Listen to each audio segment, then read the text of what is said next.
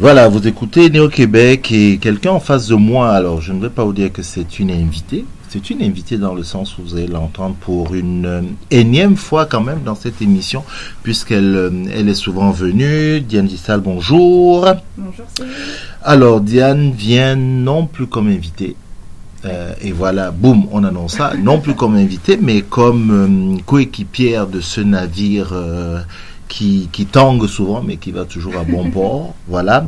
On est très heureux. Je rappelle quand même que euh, tu es rédactrice en chef de Nigra Juventa. Mhm. Euh, comment ça va? Bah, ça va, ça va bien? Ouais, ouais, ça va très bien. On a une très très très belle programmation mhm. qui arrive pour 2020 euh, en particulier. Mhm. Puis une belle expo. J'ai vraiment hâte de, la présenter. Et nous, on est content de t'avoir ici comme euh, équipière, coéquipière, chroniqueuse dans, cette émission où tu vas nous parler de d'art, d'art visuel, d'art numérique, et je m'arrête là pour te donner la parole pour que tu continues à nous présenter de quoi tu vas nous parler avant que je ne dise des arts qui n'existent pas. Alors, art visuel, art numérique, donc art visuel, je vais parler voilà, de, peinture, je vais parler... Euh, euh, également euh, de sculpture, mhm. je vais parler voilà, de différentes choses, mais aussi euh, de littérature, parce que voilà, je, suis candidate à la maîtrise en études littéraires mhm. et j'ai un intérêt marqué pour la littérature. Puis il y a plein d'événements littéraires qui se déroulent régulièrement à Montréal, mais on n'en a pas connaissance. Il y a plein d'événements artistiques aussi, puis c'est vraiment de faire découvrir un maximum de personnes ces événements pour qu'on puisse aussi investir les espaces. Et donc tu vas nous dire pourquoi on justement on n'entend pas parler de ces événements-là, entre autres. Oui, entre autres, pourquoi on n'entend pas parler de ces événements-là? Je pense que j'en parlerai euh, probablement dans une prochaine chronique où j'expliquerai vraiment euh, mhm. quel est le problème euh, du coup par rapport notamment au code mhm.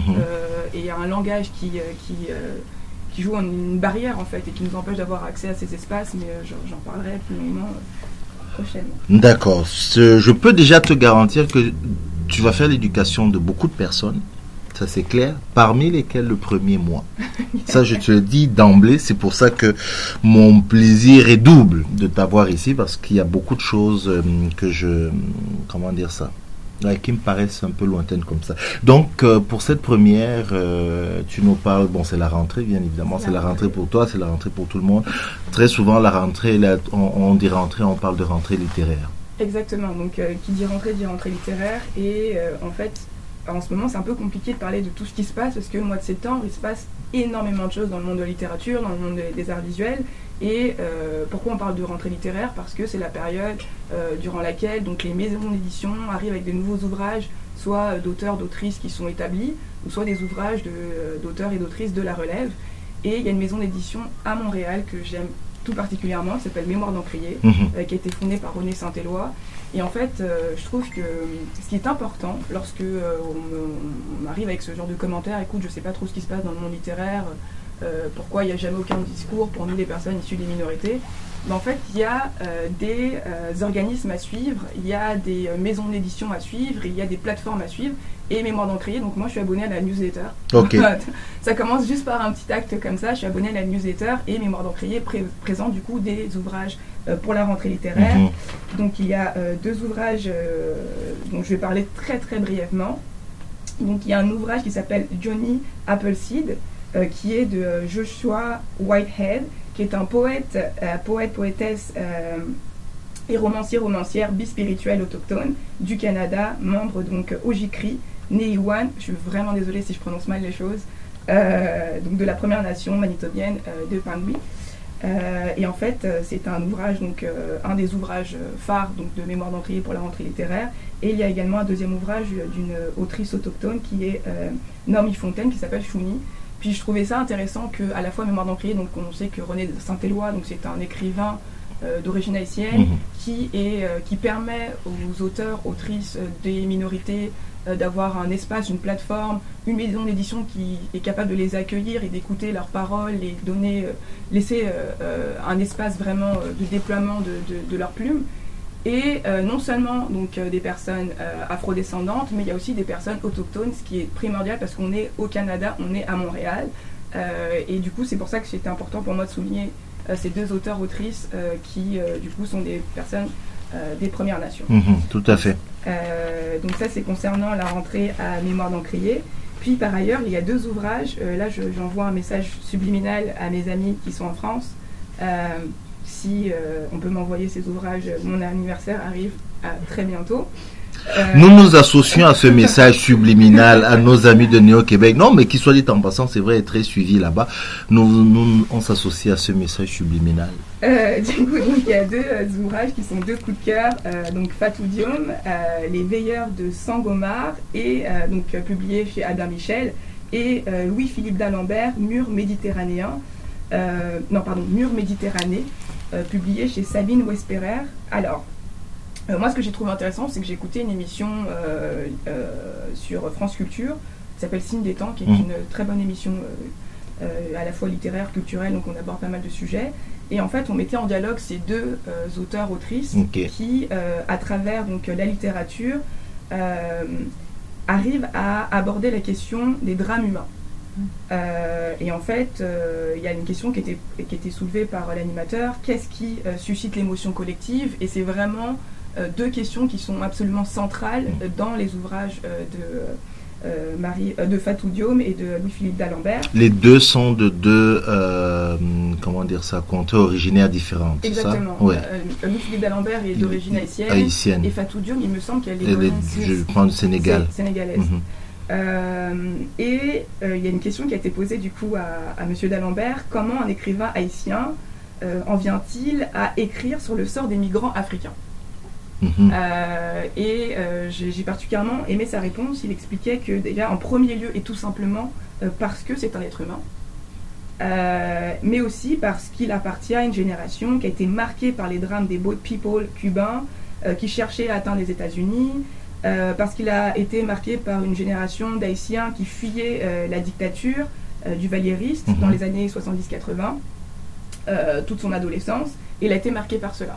Et du coup, j'ai trouvé ça intéressant de mettre du coup en dialogue deux auteurs afro-descendants, euh, africaines mhm. et afro-descendants qui ne viennent pas nécessairement du même espace géographique, mais qui abordent un sujet. Le, même, le même thème. Le même thème, mhm. et on arrive à faire des liens entre les deux analyses, enfin entre les, deux perspectives, et, euh, et du coup, euh, voilà, c'est deux ouvrages que je conseille fortement, que je n'ai pas lus, parce que je ne les ai pas trouvés ici mhm. encore. du coup, je répète, si quelqu'un, mon anniversaire c'est en octobre, euh, voilà. Euh, Amis de France, vous avez capté le message. Euh, donc voilà. Par ailleurs, par ailleurs, donc comme je disais, le mois de septembre, c'est vraiment donc le mois de, la rentrée et c'est aussi le mois donc d'une effervescence dans le monde de l'art. Et là, on va s'intéresser donc à un autre domaine de l'art qui n'est plus dans la littérature, mais les arts visuels. Et à Montréal, à Montréal, à Montréal, on a quelque chose d'assez euh, précieux qui est, euh, hop, ma fiche sur cet événement.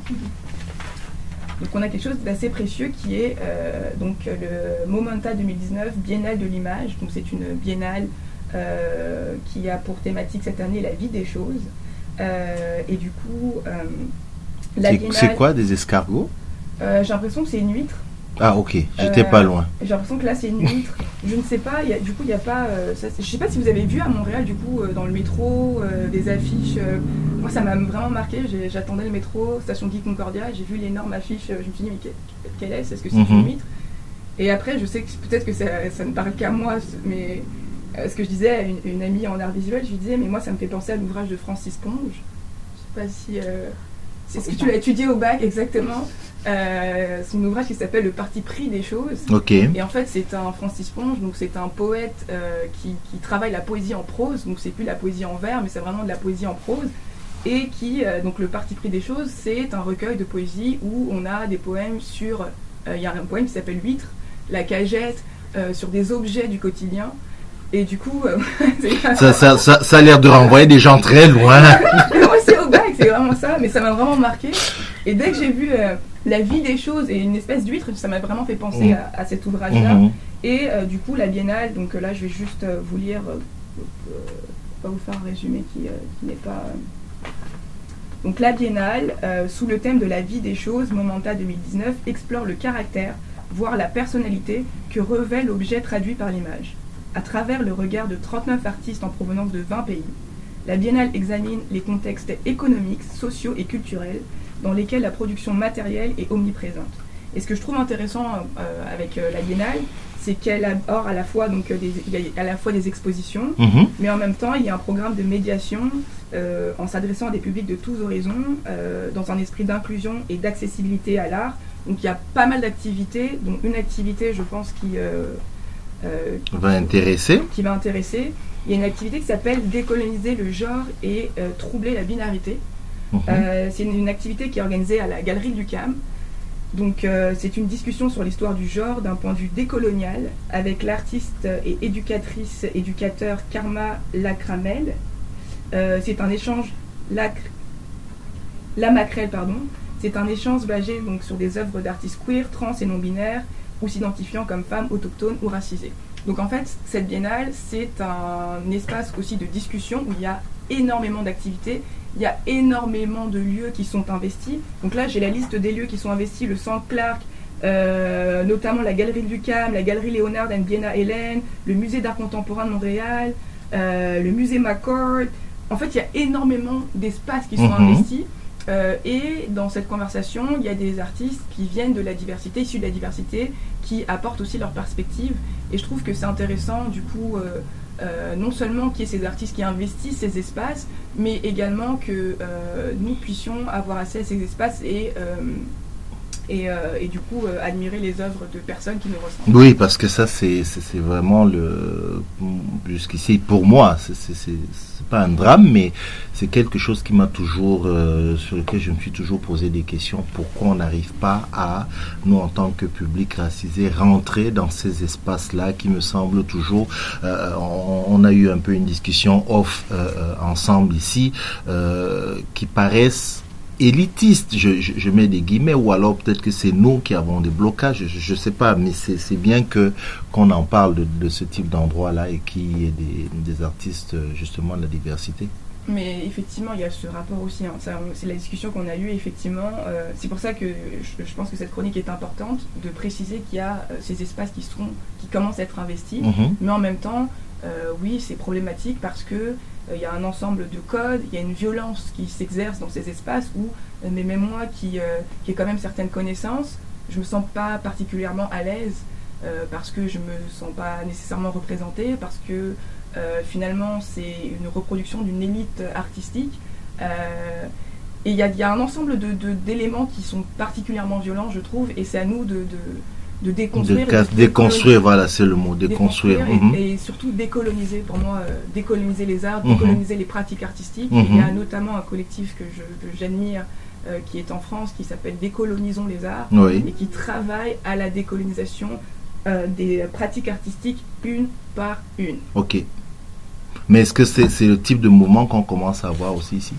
C'est un type de mouvement qu'on commence à voir ici notamment hier soir il y a eu avec euh, mené par Stanley Février qui est un artiste euh, euh, montréalais euh, que, j'aime énormément euh, qui euh, hier soir a décidé euh, avec un ensemble d'artistes issus de la diversité euh, d'ailleurs je m'excuse d'utiliser beaucoup le terme Le terme de diversité, oui. parce que je sais qu'il est problématique et surtout euh, c'est euh, Et particulièrement ici, je, je suis dans la même situation que toi. Je- J'essaye d'apprendre à décoloniser mon langage. Ouais, ouais, non, il- le, le terme est problématique et, euh, et comme le soulignait euh, l'artiste visuel Eddy Firmin, il disait que en quoi le terme était problématique, c'est parce que dans la diversité, on parle du divers.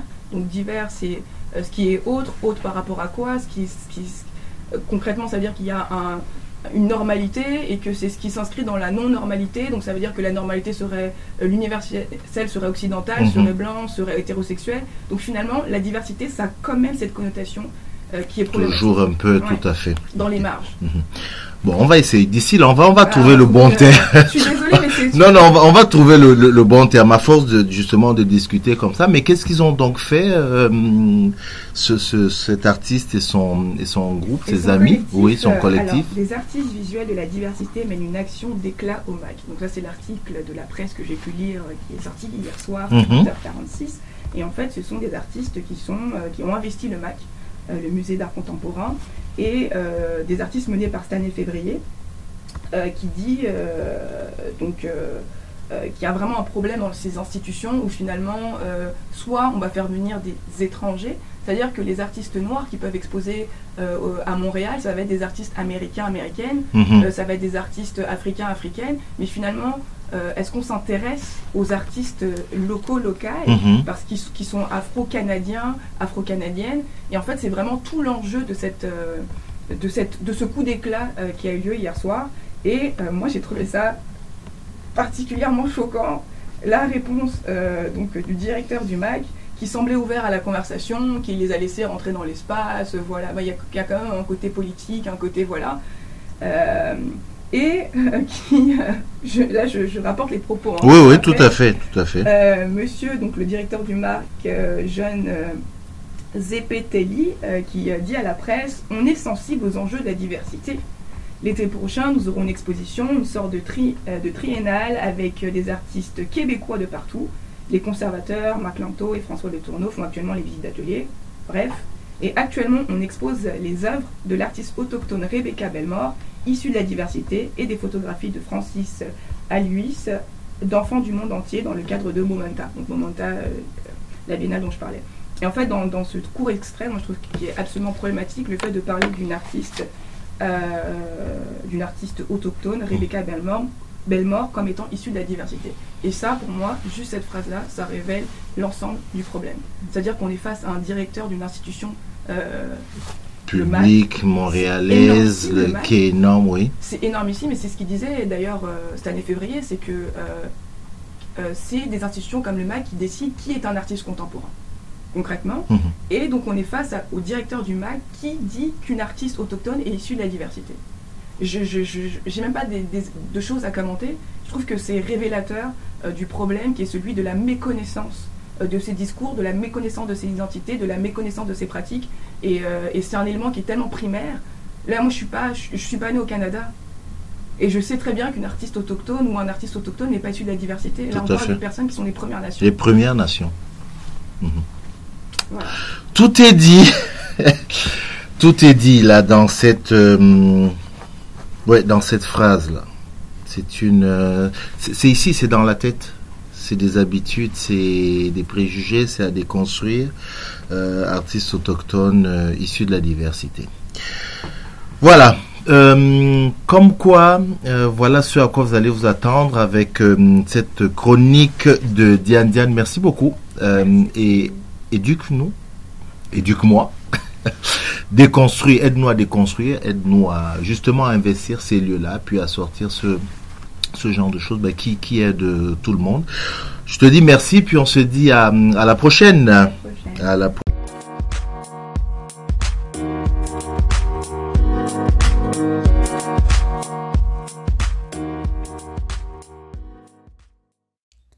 Merci d'avoir écouté Néo-Québec. Vous pouvez retrouver toutes les vidéos des chroniques sur notre page Facebook où nous diffusons nos chroniques live tous les jeudis matins. N'hésitez pas à vous abonner également au podcast sur la plateforme que vous préférez, à recommander, partager et nous laisser vos commentaires. Cela aide toujours. Un lien est disponible dans les notes des épisodes pour nous laisser des messages audio que nous pourrons écouter et pourquoi pas partager dans un prochain épisode. Et pour conclure, on vous laisse avec une citation de Haute Lord. Lorsque nous parlons, nous craignons que nos mots ne seront pas entendus ou accueillis, mais quand nous sommes silencieux, nous craignons toujours. Il est donc préférable de prendre la parole.